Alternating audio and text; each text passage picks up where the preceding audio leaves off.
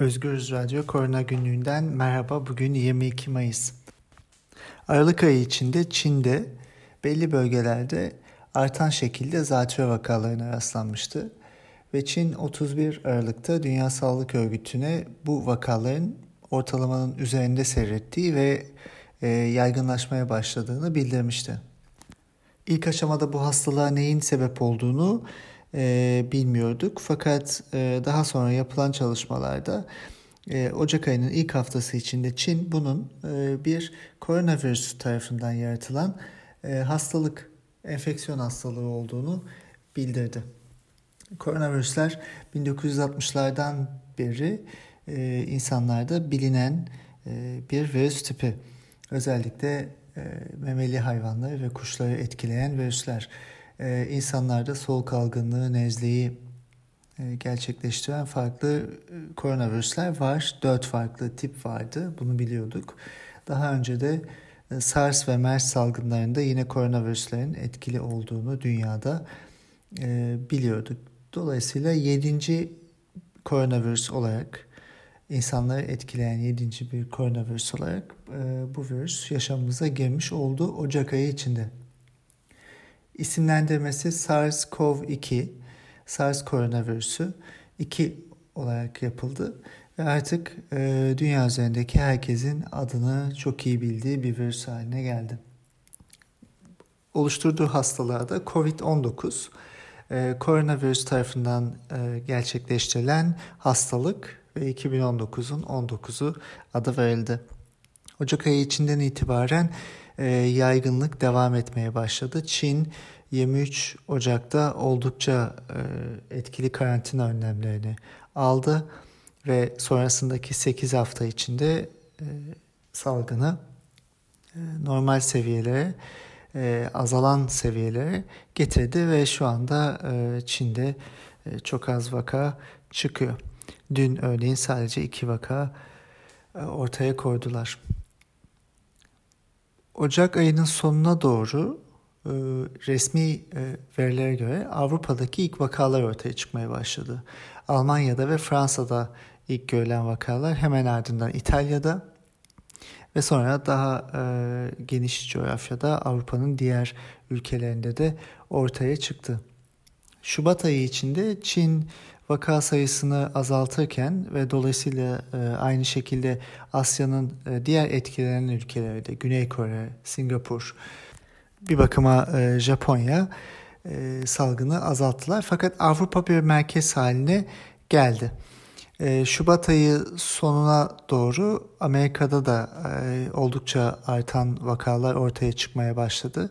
Ve Mart 11 Mart günü Dünya Sağlık Örgütü bu hastalığın artık bir pandemi haline geldiğini açıkladı. Yani dünya üzerindeki e, büyük bir e, salgın tehlikesi. Dünya Sağlık Örgütü'nün enfeksiyon hastalıklarında alarm seviyesinde verebileceği en yüksek değer. Ve aynı şekilde Avrupa'nın 11 Mart itibariyle dünyada bu salgının merkezi olduğu ortaya konmuş oldu. Gerçekten de böyleydi. İtalya'da ve İspanya'da oldukça fazla vaka sayıları vardı ve e, gün içinde yaşamını kaybeden insanlar oldukça fazlaydı. Özellikle İtalya'da Lombardiya bölgesinde e, çok fazla e, ölüm yaşandı ve hastane kapasiteleri e, aşıldı e, ve dünyanın gerçekten e, tarihine geçecek e, çok zor günler e, o bölgede yaşandı. E, bu aşamada tabii salgının e, devam etmesi e, belli önlemlerin alınmasını da beraberinde getirdi. İtalya'da da, Fransa'da da, İspanya'da da, keza sonra Birleşik Krallık'ta büyük kapama önlemleri, karantina önlemleri, sokağa çıkma yasakları uygulanmaya başlandı.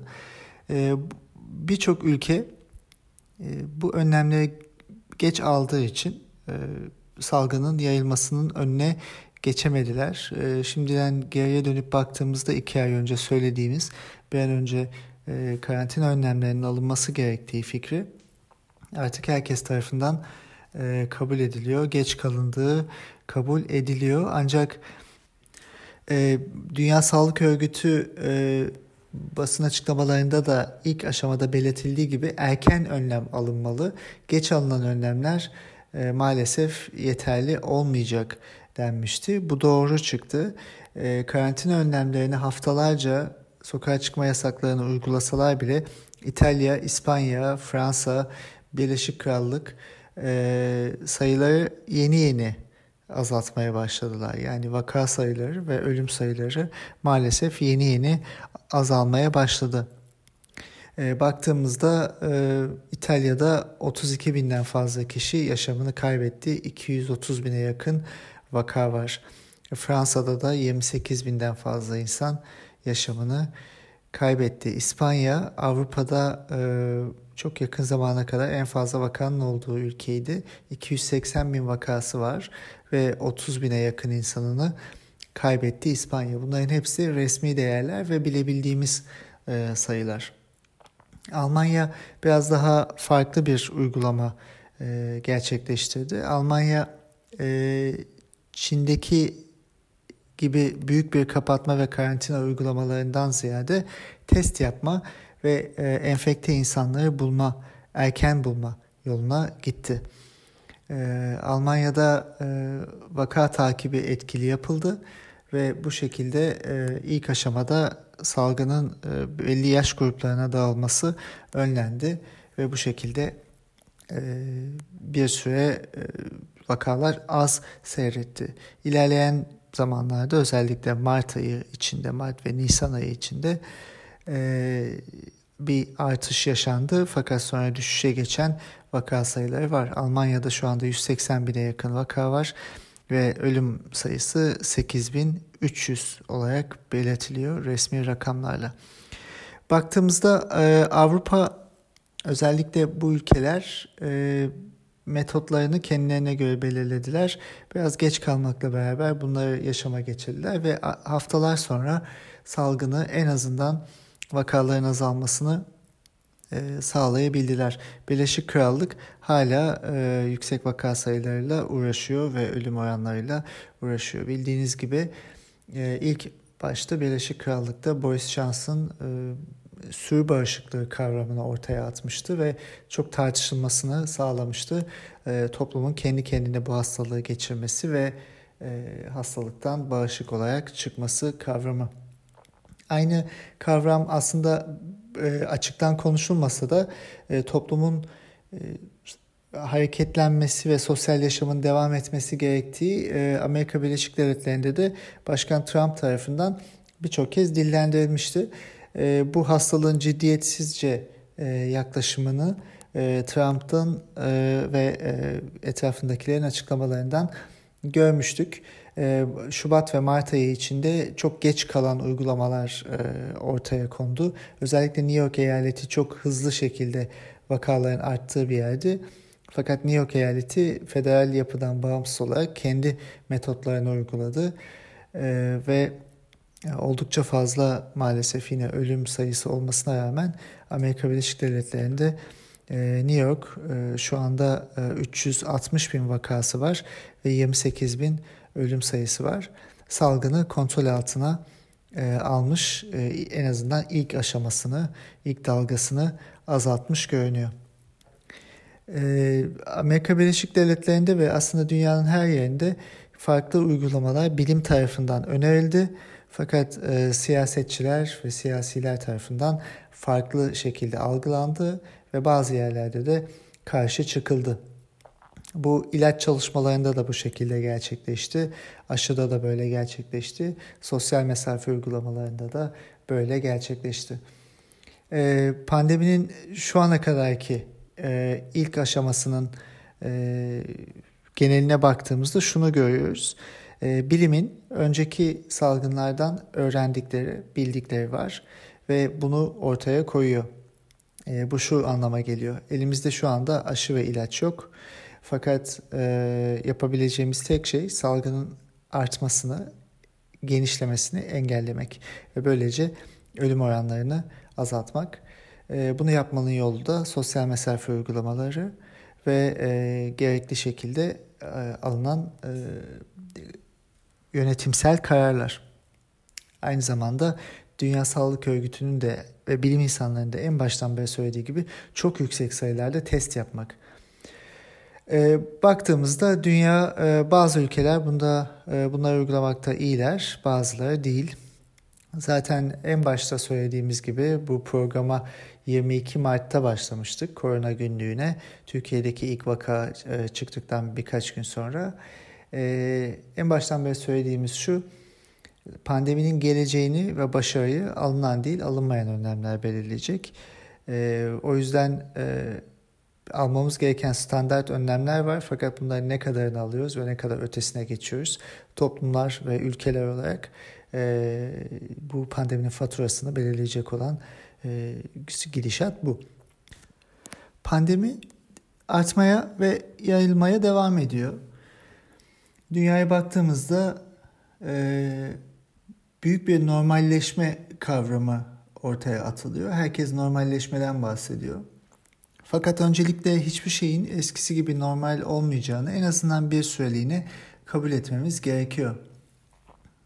Sokağa çıkmak, e, yakın olmak, e, belli e, sosyal pratiklerimizi eskisi gibi gerçekleştirmek ve bunun ekonomi üzerindeki sosyal yaşam ve psikoloji üzerindeki dönüşümünü göz ardı ederek bir normalleşmeden konuşmak mümkün değil.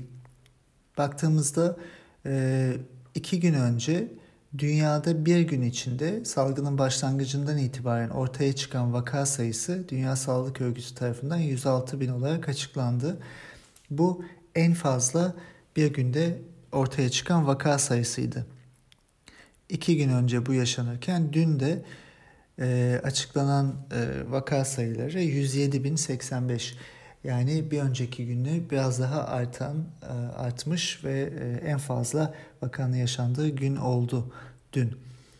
E, gittikçe dünyada vaka sayıları artıyor. Dolayısıyla salgının azaldığını, bittiğini söyleyemiyoruz ve dünya üzerinde bir yerde bu salgın devam ederse her yere yayılma şansı var. Bunu hiç unutmayalım çünkü Çin'de çok küçük bir bölgede başlayan bir salgın dünyanın her tarafına nasıl yayıldıysa yeniden yayılma özelliğini kazanabilir. Çünkü bağışıklığımızı sağlayacak ilaç, aşı, e, ya da herhangi bir şekilde toplumsal bağışıklık e, insanların çoğunun bu hastalığı geçirmiş olması gibi bir durum söz konusu değil.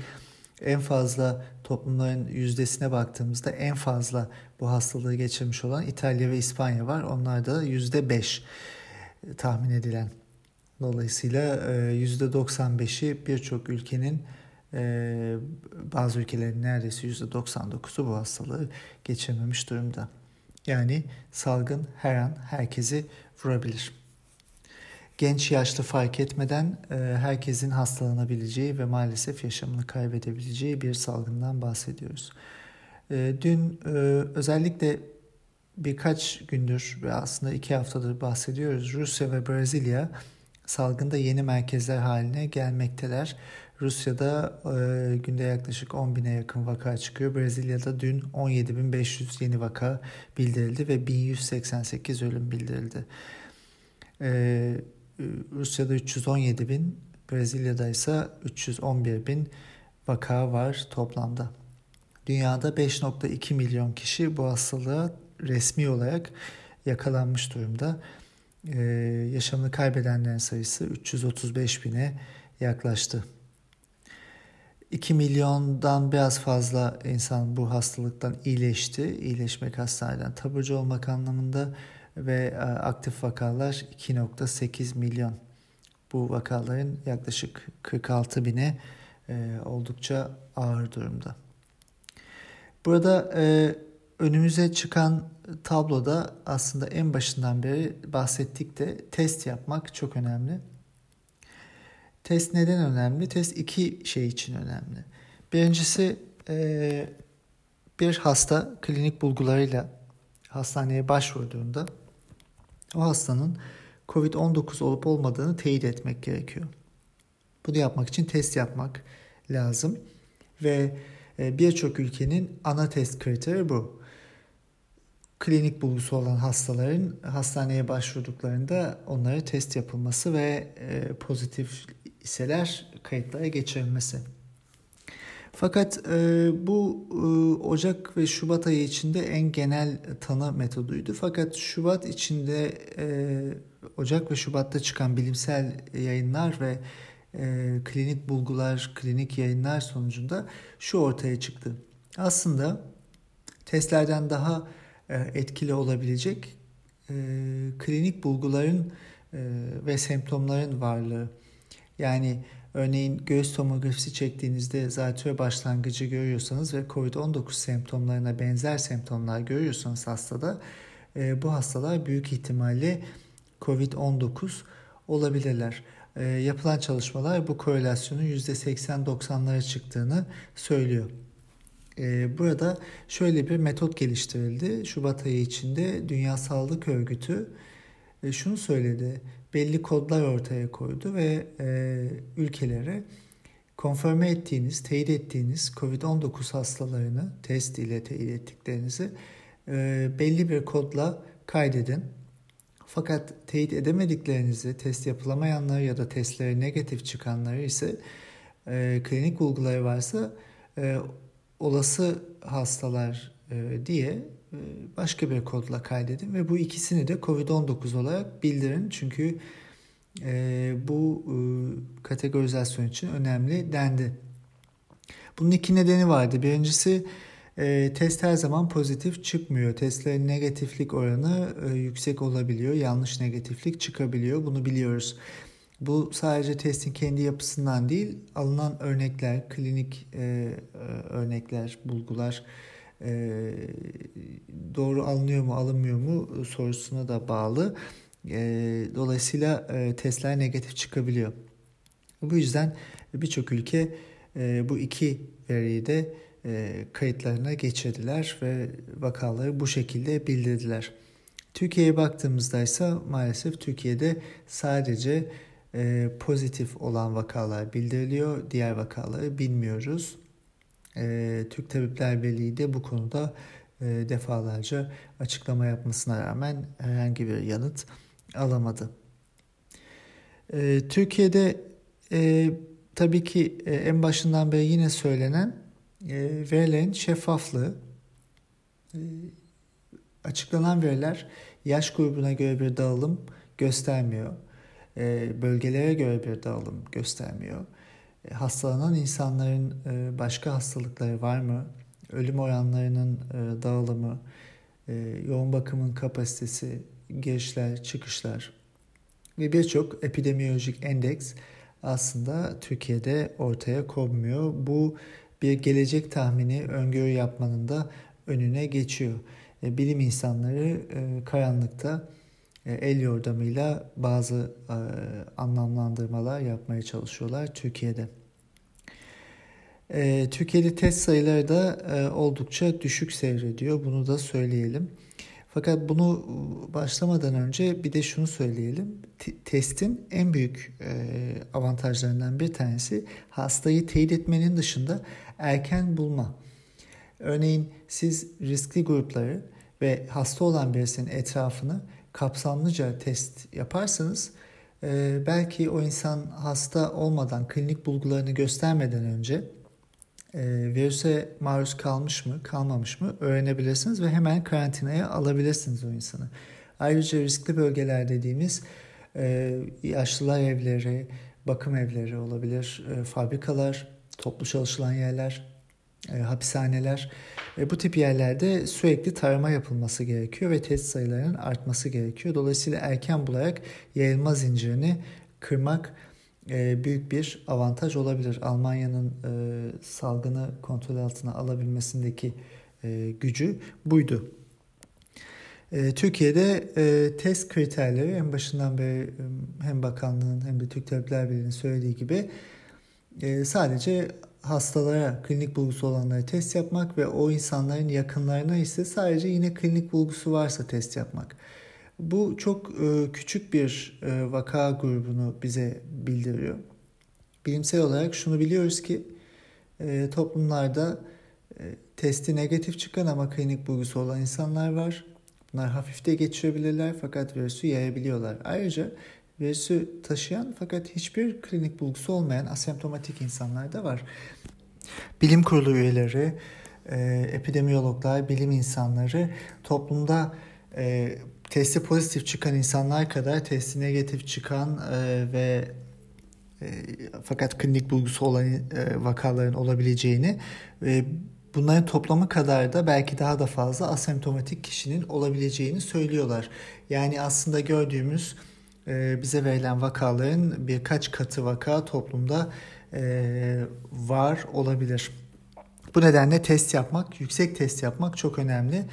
E, baktığımızda dünyaya yapılan testlere milyon kişi başına ya da bin kişi başına e, oranlarsak Amerika Birleşik Devletleri'nde e, bin kişi başına 41, e, Rusya'da 56, İspanya'da 65, Birleşik Krallık'ta 46, İtalya'da 54, Fransa'da 21, Almanya'da 43 test yapılmış. Türkiye'de ise bu sayı 20.5 oldukça düşük. Yani baktığımızda en yakın ülke ile arasında Türkiye'nin neredeyse iki kat, iki buçuk kat fark var. Dolayısıyla Türkiye'de yapılan testler düşük olduğu için vaka sayılarında düşük çıktığını e, söyleyebiliriz çok net olarak.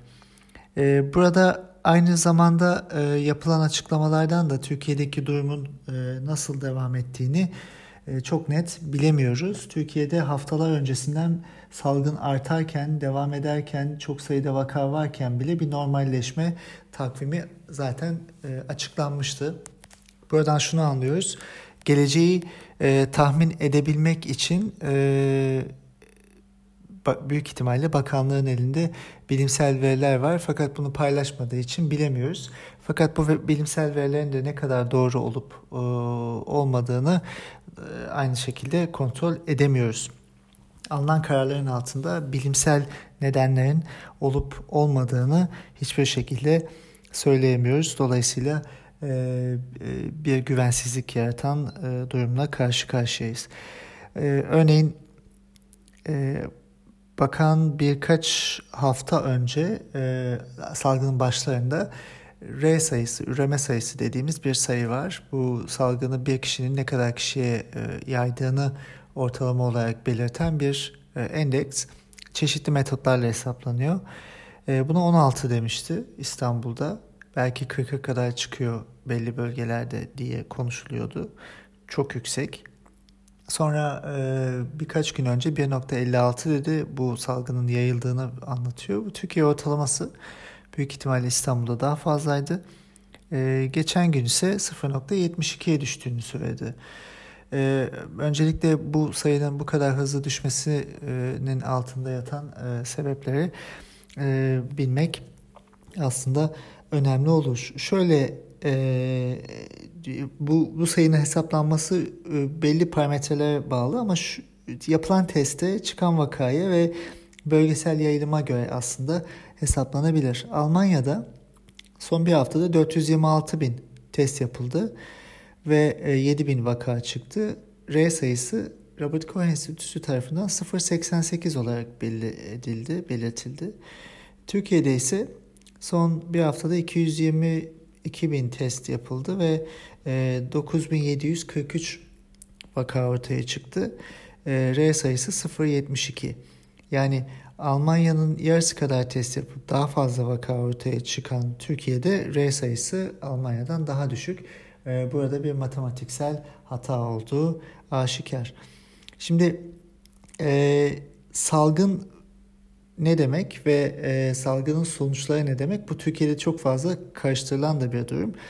E, salgının yayılması demek toplumdaki insanlarda ne kadar virüs yoğunluğunun olduğu anlamına geliyor e, gördüğümüzde ve baktığımızda Türkiye'de hala e, bine yakın vaka ortaya çıkıyor. Test, test sayıları düşük olsa bile e, iki gün öncesinde son dört günde 25 bin, 25 bin ve 20 bine düşen testler dün e, herhalde e, çok fazla konuşulduğu için 33 bin olarak açıklandı. Fakat vaka sayıları değişmiyor. E, burada ilginç bir durum da var e, Türkiye'de bakan birçok kere çıkıp biz e, tarama yapmıyoruz, sokaktan insan çevirip yapamayız, nokta atışı yapıyoruz. Vaka azaldıkça da etraftaki e, temaslı insan sayısı azaldığı için daha az test oluyor demişti. E, vaka sayıları değişmemesine rağmen son iki günde test sayıları 20 binden 33 bine çıktı. E, bu, bu nasıl oldu? O zaman bunu sorgulayabiliriz. Buna bir yanıt e, almak için e, uğraşabiliriz diye düşünüyorum. E, yani salgın e, işte tam da e, bizatihi insanların ne kadar enfekte olduklarıyla ilişkili. Fakat e, e, diğer e, klinik e, çıktılar, örneğin yoğun bakım sayısı, ölüm sayısı e, bunlar sağlık sistemlerinin kapasitesine enfekte olan kişilerin yaş dağılımına göre değişebilir. Yani salgın çok hızlı artabilir ama ölüm sayıları düşük olabilir. Türkiye'de e, yaşanan da büyük ihtimalle e, bu şekilde ya da tam tersi olabilir. E, daha az sayıda vaka olabilir ama ölüm oranı daha yüksek olabilir. Çünkü ülkelerin yaş dağılımı ve e, geriatrik popülasyonları koruyamamalarından kaynaklı bir durum olabilir. Baktığımızda dünyada salgın devam ediyor, Türkiye'de devam ediyor. Normalleşme adımları atmak için aslında biraz erken. Ee, burada e, son olarak şunu söyleyebiliriz.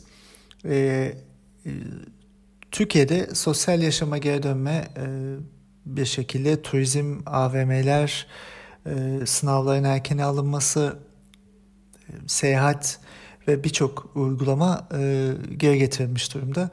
Ee, burada gerçekten çok dikkat etmek gerekiyor. Sosyal mesafenin her halükarda korunması gerekiyor. Salgın bitmedi, salgın geçmedi. Ee, belli bir azalma e, dinamiğine girmiş olabilir. Fakat dünyada gördüğümüz gibi e, önceki salgınlardan da bildiğimiz gibi ikinci dalgalar olabilir. Ee, bakan ikinci dalga beklemiyoruz dedi ama bunun altında bilimsel bir neden yok. Tüm dünya e, ve bilim insanları bunu beklerken e, açıklanmayan, şeffaf olmayan verilerle e, bilimsel olmayan e, bir şekilde bunu söylemek kabul edilebilir değil. E, burada aslında biraz şundan bahsedelim. Bir toparlama yaptık. E, haftaya bir hafta ara vereceğimiz için biraz genel bir toparlama. Bilim e, bu sürede oldukça iyi çalışıyor diyebiliriz. E, ve en başından itibaren ilaç çalışmaları, aşı çalışmaları, virüsü anlama çalışmaları, epidemiyolojik çalışmalar, neyle karşı karşıyayız, nasıl yol alabiliriz diye bilim insanları, bilimsel çalışmalar devam ediyor. Ve aynı zamanda bilim insanları toplumları komplo teorilerinden ve safsatalardan da uzak tutmak için oldukça çaba sarf ediyorlar. Çünkü çok büyük bir dezenformasyon var. Türkiye'de ilk başlarda kelle paça Türk geni ile başlayan süreç şimdi e, laba gelip aşı bulmak, ilaç bulmak, bu ilaç etkilidir, ben ilacı buldum, şu tarihte açıklayacağım sözleriyle hem bilim insanlarından hem de e, toplumdan safsatalarla devam ediyor. E, bunlara itibar etmemek gerekiyor. Dünyada bilimsel kriterler bellidir. Bilimin e, e, halkla, insanlarla ve toplumla iletişim kurma metotları bellidir ve bilimsel standartlar da bellidir. Söze güvenilmez, e, işe güvenilir. Çıkan yayınlara, makalelere güvenilir ve kişilerin söylediklerini yayınladıklarına da değil, bunun e, diğer bilim insanlarınca kabul edilip edilmediğine de bağlıdır. Yani bir paradigma işidir. Baktığımızda dünyada aşı çalışmaları ve ilaç çalışmaları devam ediyor. Adını çok duyduğumuz ilaçlar var. Şu an için 15 tane ilaç e, bu hastalık için çalışılıyor klinik çalışmalarda. Bunlar çoğunluğu, neredeyse hepsi, tabii ki hepsi başka hastalıklar için geliştirildi. Fakat COVID-19'da da etkili mi diye düşünülüyor. Örneğin klorokin ve hidroksiklorokin sıtma ilacı çok çelişkili ifadeler var. Özellikle e, Trump'ın e, bunu alın, e, yararlı dedik e, demesinden sonra bir iki aydır çok fazla kullanılıyor. Türkiye'de bunu rutin olarak kullanıyor. E, herkese e, klinik bulgusu olanlara veriyor. Bu hala kanıtlanmış bir ilaç değil. Bunun yan etkileri çok büyük. Lopinavir ve ritonavir AIDS için daha önce kullanılan bir ilaç. Şimdi COVID-19'da da kullanılıyor. Belli etkileri olduğu söyleniyor. Bunun yanında interferon beta diye bir bağışıklık sistemini etkileyen ve değiştiren bir e, ilaç da var kullanılıyor. Nafamostat ve Kamostat denen iki ilaç var. Bu e, faz 3 klinik çalışmalarında kullanılıyor ve virüsün hücreye girmesini engellemek üzerine e, etkileri var. Bunların yanında birçok başka ilaç da var. Örneğin e, bazı antikorlar var. E, bu antikorlar bağışıklık sisteminin aşırı tepki vermesini interleukin denen bir e, mekanizmayı e, reseptörü algıcı bloke etmek üzerine. Örneğin e, tocilizumab, sarilizumab e, gibi.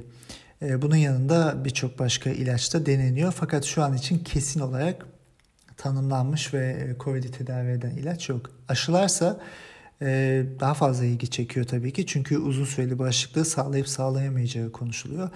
Şu an için 8 tane koronavirüs e, aşısı klinik çalışmalarda deneniyor. 110 tane de geliştirilme aşamasında olan aşı var. E, bunlardan e, en çok ön plana çıkanları Oxford'daki bir çalışma. Bu makak maymunlarında maalesef çok etkili olmadı fakat insanlarda klinik çalışmalar devam ediyor. Amerika'da bir aşı birinci faz aşamasını başarıyla geçti. İnsanlarda hasta insanlara e, nazaran e, benzer seviyelerde antikor e, e, tepkisine yol açtığını e, belirttiler bu aşının. Onun dışında e, Çin'de, e, Almanya'da e, ve başka e, ülkelerde bazı aşı çalışmaları var. Önümüzdeki günlerde e, bunların sonuçlarını da göreceğiz. Yani e, dünyada e, hummalı bir çalışma var ve e, aslında kafa karışıklığımız da hala devam ediyor. Tedirginliğimiz devam ediyor. Belki de etmeli. Çünkü sosyal mesafeyi aza indirdiğimizde salgının artacağını biliyoruz. Gerçekten salgının bittiğini düşünmeden ama temkinli olarak olabildiğince yaşamımıza geri dönebiliriz. Ee, burada e, çok temkinli olmak gerekiyor. Önümüzde bayram da var. Ee, birçok e, etkileşim de yaşanacak insanlar arasında. Ee, salgının artmaması için çok temkinli olmak gerekiyor. Ocak ayı içinde Çin'de yapılan çalışmalarda şu görüldü. Eğer kapama önlemleri biraz daha önce alınsaydı ölüm oranları aşağı çekilebilirdi. E, aynı şekilde e, New York Times'te dün çıkan bir haberde Kolombiya Üniversitesi tarafından yapılan çalışmada eğer Amerika'da kapatma önlemleri ve e, insanların evde kalmaları bir hafta öncelenebilseydi yaşamını kaybedenlerin sayısı 37 bin kadar az olabilirdi deniyor. Dolayısıyla sosyal mesafe önemli. Lütfen buna dikkat edelim. Ee, önümüzdeki hafta e, programımız olmayacak. Bir sonraki hafta gelişmeleri yine değerlendireceğiz. Sağlıklı ve mutlu günler. Görüşmek üzere.